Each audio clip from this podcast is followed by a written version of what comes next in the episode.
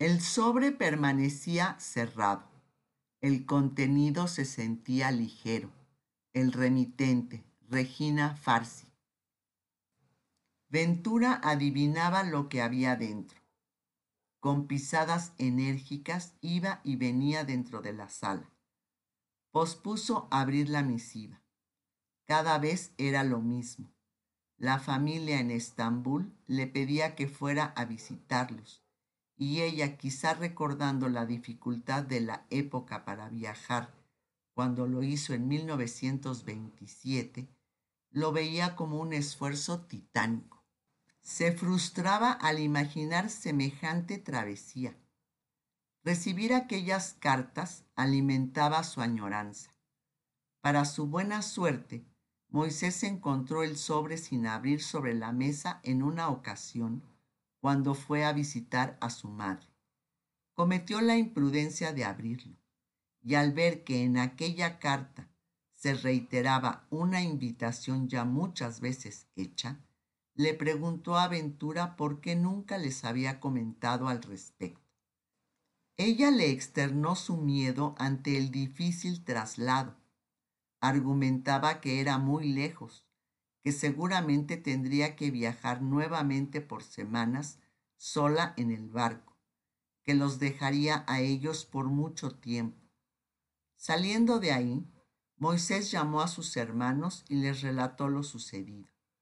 En cuestión de un par de semanas, Mary, Husky, Janeta y Moisés se habían puesto de acuerdo para regalarle a Ventura el esperado viaje y convencerla de que sus temores eran infundados, ya que en ese momento viajaría en avión sin sufrir las peripecias del pasado.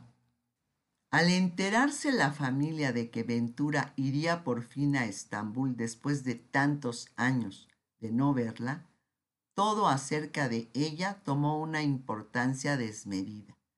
Los días previos a su llegada, sus hermanos Regina, Rebeca e Isaac comían juntos para definir hasta el último detalle. Regina y su hija Betty compraron lo que suponían que Ventura había extrañado en esos años. Chiros, palamida, sujuk, pasterma, simit, caimac y otros manjares más. Ventura tendría que pasar meses comiendo día y noche para poder disfrutar lo que su familia le tenía preparado. La milagrosa noticia provocó reacciones variadas. La primera fue que Regina limpió su casa meticulosamente, lavó los ventanales desde donde se veía el Bósforo para que nada le empañara a Ventura aquel destello. Descolgó cortinas y las enjabonó varias veces hasta dejarlas impecables. Frotó cada baldosa, cada hoja de las plantas, cada repisa de los libreros. Por su parte, Rebeca se instaló en la cocina entre cucharones, cazuelas e ingredientes para preparar las recetas favoritas de Ventura. Durante días reinó el aroma de las espinacas y el queso feta de los burex, del cordero y las lentejas de los estofados, y por supuesto de las berenjenas en caldo de jitomate. Isaac, a su vez, pidió a su esposa que sacara los manteles y las sábanas bordadas y los almidonara. Los sobrinos más pequeños anticipaban comilonas en las cuales la tía de América les regalaría aventuras y acontecimientos insospechados.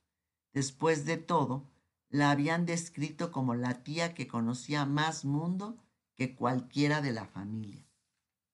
Imaginaban diferentes versiones de Ventura, y aunque les habían enseñado fotografías de ella, ignoraban si llegaría delgada o no por comer tortillas, o más apiñonada por el sol mexicano, o si hablaría español en lugar de ladino, si usaría los típicos rebozos que habían visto en una revista, si les traería de regalo sombreros de charro o un maguey o mangos o cualquiera de las cosas exóticas que Ventura les había descrito en sus cartas. La sola idea de que la iban a conocer los cautivaba. La pequeña Sara, la hija de Isaac, dibujó en su cuaderno a la tía de México. Le pintó el cabello color miel y unas manos largas y delicadas. La imaginó así porque su padre hablaba de Ventura como si apenas la hubiera dejado de ver unos días antes y platicaba que hacía delicias en la cocina con el zapote, el mamey y el nopal, exóticos ingredientes para ellos. Por fin Sara y Jenny, las hijas de Isaac, Betty, la hija de Regina, y Jasquia, el hijo de Rebeca, conocerían a la mujer que era como un personaje mítico, del cual solo se escuchaban historias fantásticas y veían retratos en blanco y negro. Este encuentro sería todo un acontecimiento. En cada casa había una recámara preparada para aventura. La idea era que se quedara un tiempo con cada uno de sus hermanos y sus respectivas familias. Comenzaron los preparativos para el viaje. Había sido difícil convencer a Ventura de que un trayecto tan largo en avión era seguro, pero finalmente sus hijos lo lograron. Las fotografías de su familia estaban guardadas desde hacía un tiempo. Había dejado de mirarlas para no entristecerse. Le dolía pensar que ya nunca los vería, que nunca estaría frente a ellos para abrazarlos. Pero ahora era distinto. En un par de semanas viajaría a Estambul y deseaba memorizar esos retratos que por fin dejarían de ser solo de papel.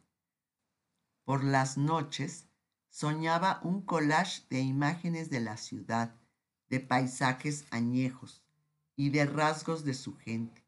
Compró regalos, para cada una de sus hermanas, una caja de olinalá pintada a mano.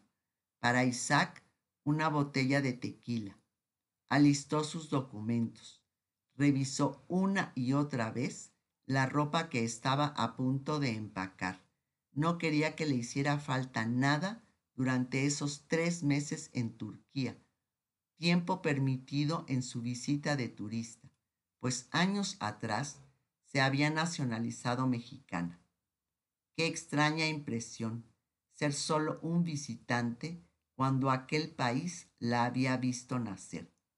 Cosió un botón a su blusa. Le temblaban las manos. Se pinchó varias veces los dedos. Se sentía frágil, un alma indefensa, una travesía utópica a punto de realizarse. Ventura regresaría a Estambul en 1968, más de cuatro décadas después de su último adiós en el barrio de Casimpaca, donde su padre, a quien jamás volvería a ver, le deseó caminos de leche y miel. En México, el movimiento estudiantil llenaba los titulares de los periódicos y la Plaza de las Tres Culturas sería el escenario de la matanza del 2 de octubre. Gustavo Díaz Ordaz presidiría los decimonovenos Juegos Olímpicos que se llevarían a cabo por primera vez en un país iberoamericano. En el Oriente Próximo, Sedbet Sunay, excomandante del ejército, ocupaba la presidencia de la República Turca, la cual se recuperaba del tremendo terremoto de Anatolia del que Ventura había estado muy pendiente. En los días previos al viaje, la saturaban recuerdos, escenas vívidas de su niñez. Venían a su oído viejos cuentos populares sefaradíes que su madre les relataba antes de dormir. De cierta forma, los creía olvidados, pero ahora que se encontraba tan cerca de retornar, se daba cuenta de que seguían ahí, en sus días de infancia. Se llegó el tan esperado día. Ventura dijo adiós a sus hijos. Su propia voz le pareció ajena, ahogada por retener el llanto. Todos en el aeropuerto le seguían mandando besos mientras ella se alejaba con paso lento. Con el transcurrir de las horas, el trayecto en el avión parecía alargarse. Ventura estaba intranquila, cada vez más ansiosa. Trató de descansar, pero le era imposible. En unas horas estaría abrazando a sus hermanos. Al fin logró quedarse dormida. Tiempo después, el anuncio que emitió la aeromoza de que iniciaría el descenso y en 20 minutos estarían aterrizando la despertó. A pesar de que era muy temprano en Estambul, la intensidad de la luz rebotaba en las ventanillas del avión. Ventura se asomó y frente a ella emergieron las costas del Bósforo y los minaretes de las mezquitas que se vislumbraban insignificantes. Turquilleye, Bosgeldinis. Bienvenidos a Turquía, dijo el piloto por el altavoz. El buen aterrizaje le provocó un suspiro de alivio. Ventura bajó las escalerillas y el aire fresco la reavivó. El cielo plúmbago, se detuvo un momento para observar. Ya en la sala de migración, impaciente ante la lentitud de los agentes, Ventura se mordisqueaba el labio inferior. A medida que avanzaban los demás pasajeros, su excitación se acrecentaba buscando entre rostros anónimos los de su familia. Finalmente llegó su turno. Presentó sus papeles. El pasaporte indicaba que era mexicana, nacida en Mármara, Turquía. Ante el gesto interrogante del oficial, Ventura le relató brevemente su historia. Este, al escucharla, aceleró el trámite y selló los documentos dándole la bienvenida a casa. En un segundo de dudas, Ventura se preguntó si reconocería a sus hermanos después de tantos años. Tomó una bocanada de aire y caminó hacia la salida de la sala. Regina, Rebeca e Isaac avanzaban abriéndose paso entre un enjambre de gente en el atosigado aeropuerto Ataturk, llamado así en honor de quien fundara la moderna república. Ventura se acercó a la zona de llegadas internacionales empujando un carrito con maletas y regalos. Una vez que la avistaron a lo lejos, se dieron cuenta de que recordaban cada una de sus facciones, cada ademán. En un primer abrazo, comprobaron que su piel seguía oliendo igual a la de ellos. Advirtieron que el tiempo colmó su sonrisa de algo semejante al gesto de Sara, su madre. Ventura lloró al ver a sus hermanos, a quienes había dejado niños. Lloró al reconocer que se parecía a ellos.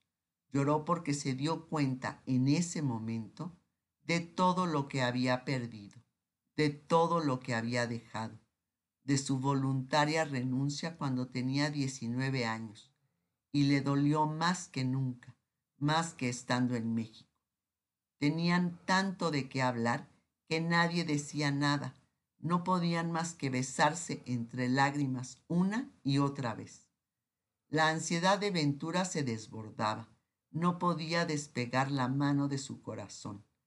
Había vuelto por todo lo que no se llevó en el baúl negro con asas de piel, por los aromas del queso cascabal y del sujuc, por los rezos del imán que surgían de los minaretes de cada mezquita. Volvió por los acentuados movimientos de cadera de la danza del vientre, Gobek Dance, por la torre de Gálata, por el palacio de Dolambache, por las columnas romanas de la cisterna basílica, por la avenida Istical, por la costa asiática y por la europea del estrecho del Cuerno de Oro por las tumbas de sus antepasados, por sus padres y por sus hermanos. Había vuelto a recuperar su niñez. Llegaron a casa de Regina. La recámara de Ventura, pequeña pero cómoda, estaba lista. Suspiró al entrar y reconoció de inmediato algunos objetos que su hermana aún conservaba de la casa paterna. Retratos de sus padres y dos floreros asentados en carpetas bordadas por su madre. En la pared colgaba un espejo con repujado de plata, trabajo tradicional de Turquía y una miniatura otomana que representaba la escena de una batalla, sables y caftanes por doquier. Abrió los belices para sacar los regalos que traía para cada miembro de la familia. Acomodó un poco su ropa, se lavó la cara y las manos para refrescarse y salió de nuevo. No quería perderse ni un minuto de estar con sus hermanos. Había tanto por recuperar. Ya en la sala, Ventura se sentó entre Rebeca e Isaac. Regina le sirvió un chai para acompañar las roscas con queso cascabal y mermelada de chabacano hecha en casa. Infinidad de preguntas por hacer. ¿Qué había sucedido con la casa de su niñez al morir sus padres? Luego vendrían las preguntas más difíciles. ¿Cómo había sido la muerte de Sara y Moshón? Si había sido una larga agonía, si la llamaban entre delirios se enteró de su fallecimiento por el telegrama, pero ahora se le revelarían los detalles. Lo más pronto posible tendría que ver físicamente el sitio donde estaban enterrados. Se dio cuenta de que después de tantos años seguía apegada a ciertas costumbres. Entre apetitosos aromas provenientes de los platillos, Regina los invitó a pasar a la mesa que parecía alfombra turca, entramada con decenas de colores.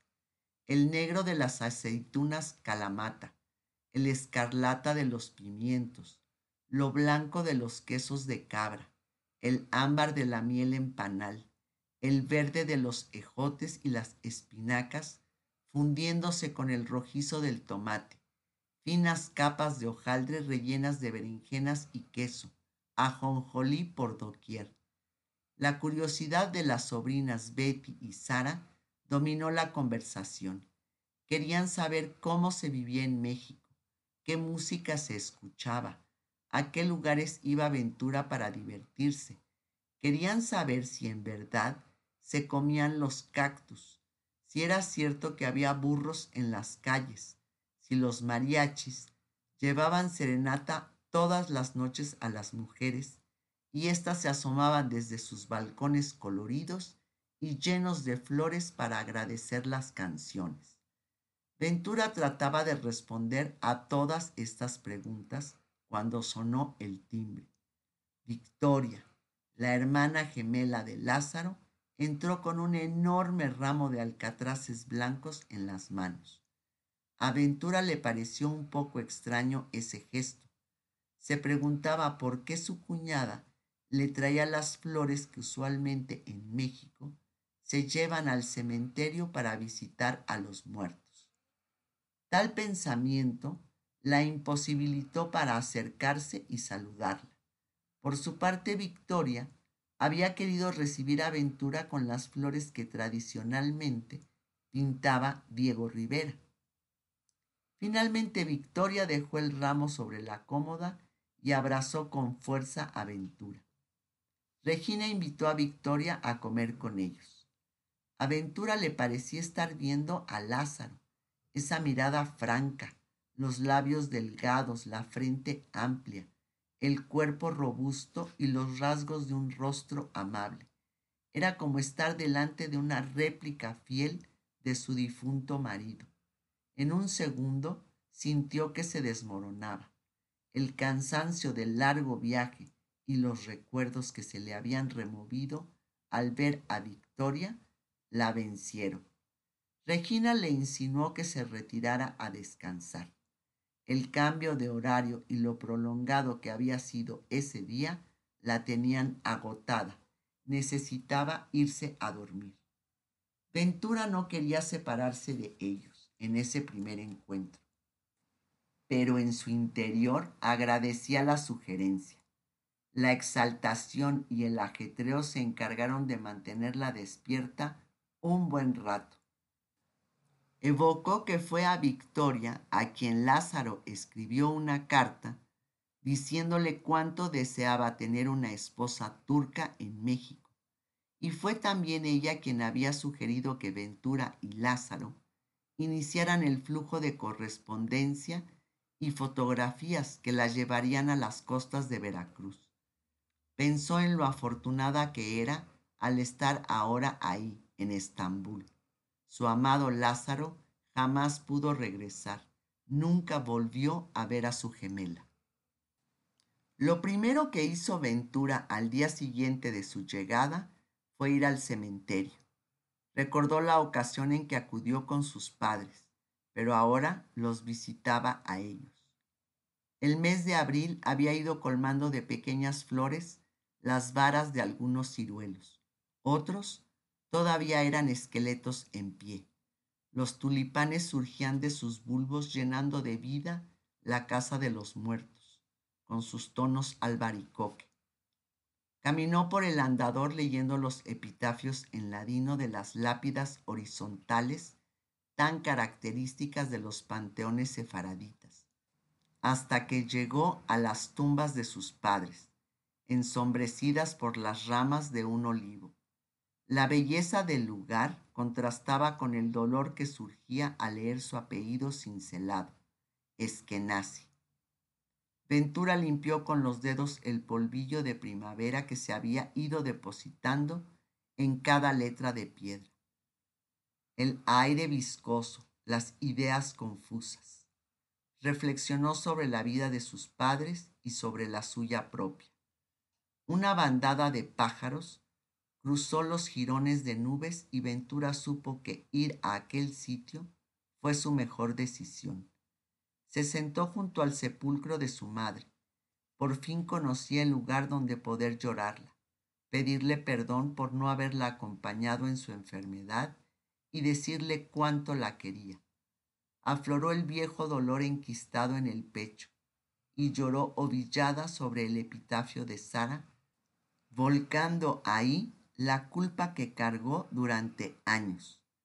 Después de un rato, se incorporó para acercarse a la tumba de su padre. Se le aglutinaron las palabras en la garganta. A él también le quería pedir perdón y honrar su memoria. Deseaba al fin estar en paz.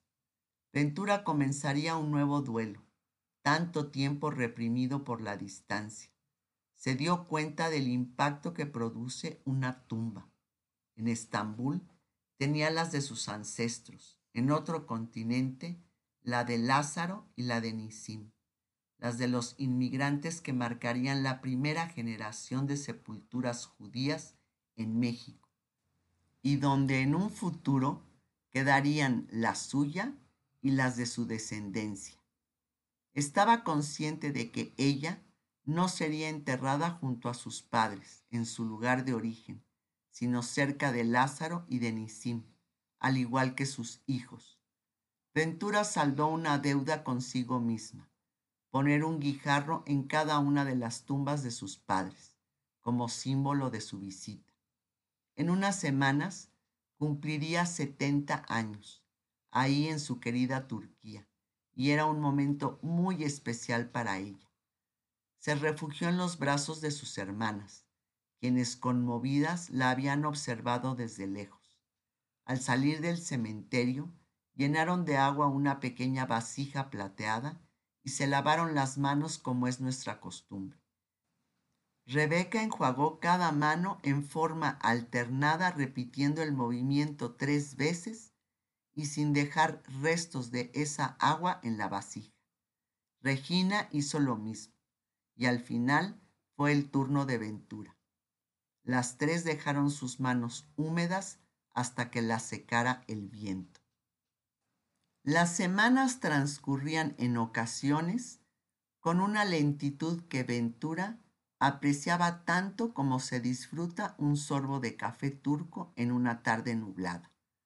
Otras veces, las jornadas se iban más deprisa en aquella estancia que abarcaría 40 años en cada sobremesa, en cada charla, en cada mirada. Ventura se paseó por varios de sus lugares favoritos, uno cada tarde. La banca a un costado de la mezquita de Hortacoy, aquella en la cual se sentaba a mirar el Bósforo en su juventud. Seguía en el mismo lugar, como esperándola. Se quedó horas admirando el paisaje.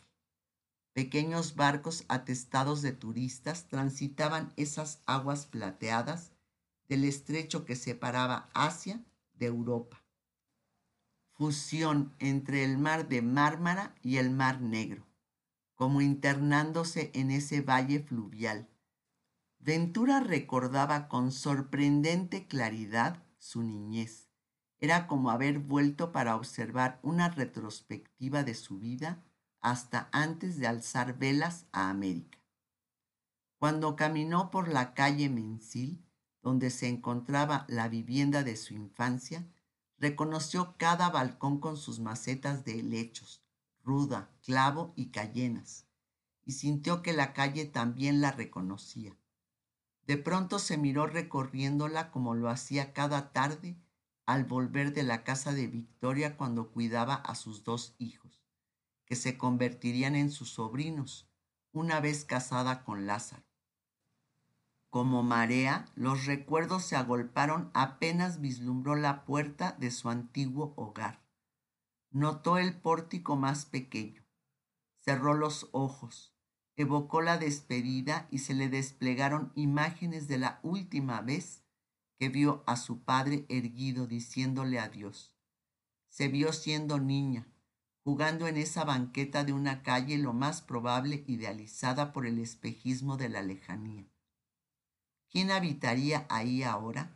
se preguntó y después se dio cuenta de que no importaba en realidad ella la habitaría siempre. La música era uno de los vestigios más vívidos que le quedaban a Ventura de su adolescencia. Era uno de los dos remedios que conocía para la nostalgia. El otro, por supuesto, era la cocina. Los discos en turco sonaban todas las tardes en la casa de verano de Regina.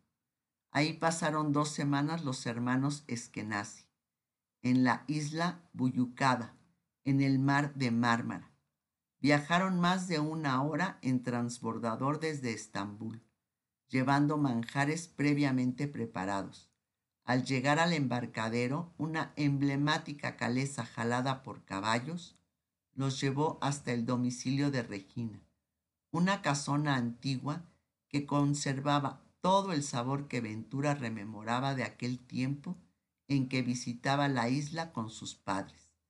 Las Islas Príncipe darían a Ventura y su familia la oportunidad de huir del barullo de la ciudad y profundizar en temas que todos deseaban abordar. Ventura se bañaba cada tarde en esas aguas que consideraba suyas. No se puede haber vivido en Estambul sin tener una estrecha reciprocidad con el mar, con las mareas y con esa fragancia salada que flota a la bodre de la mar. Los últimos días de su estancia los pasó nuevamente en la ciudad, esa ciudad tan moderna y conservadora, tan grande y ruidosa, pero llena de una armonía contradictoria, tal vez incomprensible a los ojos del turista. Pero Ventura no era turista y justo en esas últimas fechas sintió su condición de turca más que antes.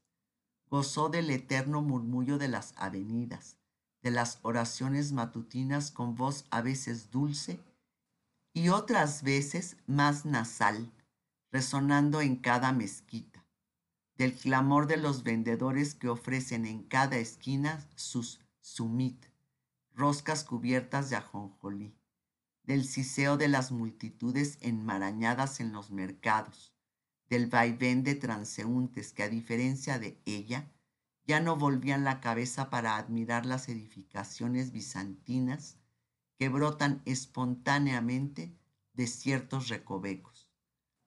Visitó los innumerables callejones que serpentean a través de los barrios antiguos.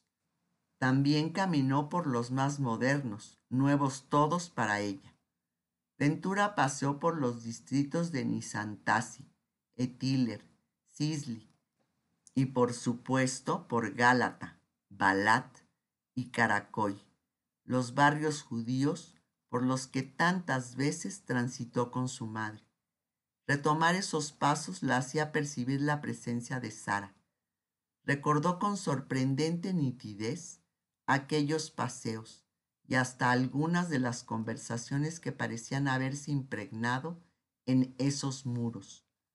¿Cómo olvidar que fue en ese mismo sitio donde se sentaron a tomar un café turco y Sara aprovechó para decirle a su pequeña de 19 años que nunca dejara de llevar consigo su oshiko, ese talismán que siempre la acompañó y que seguía pendiendo de su cuello.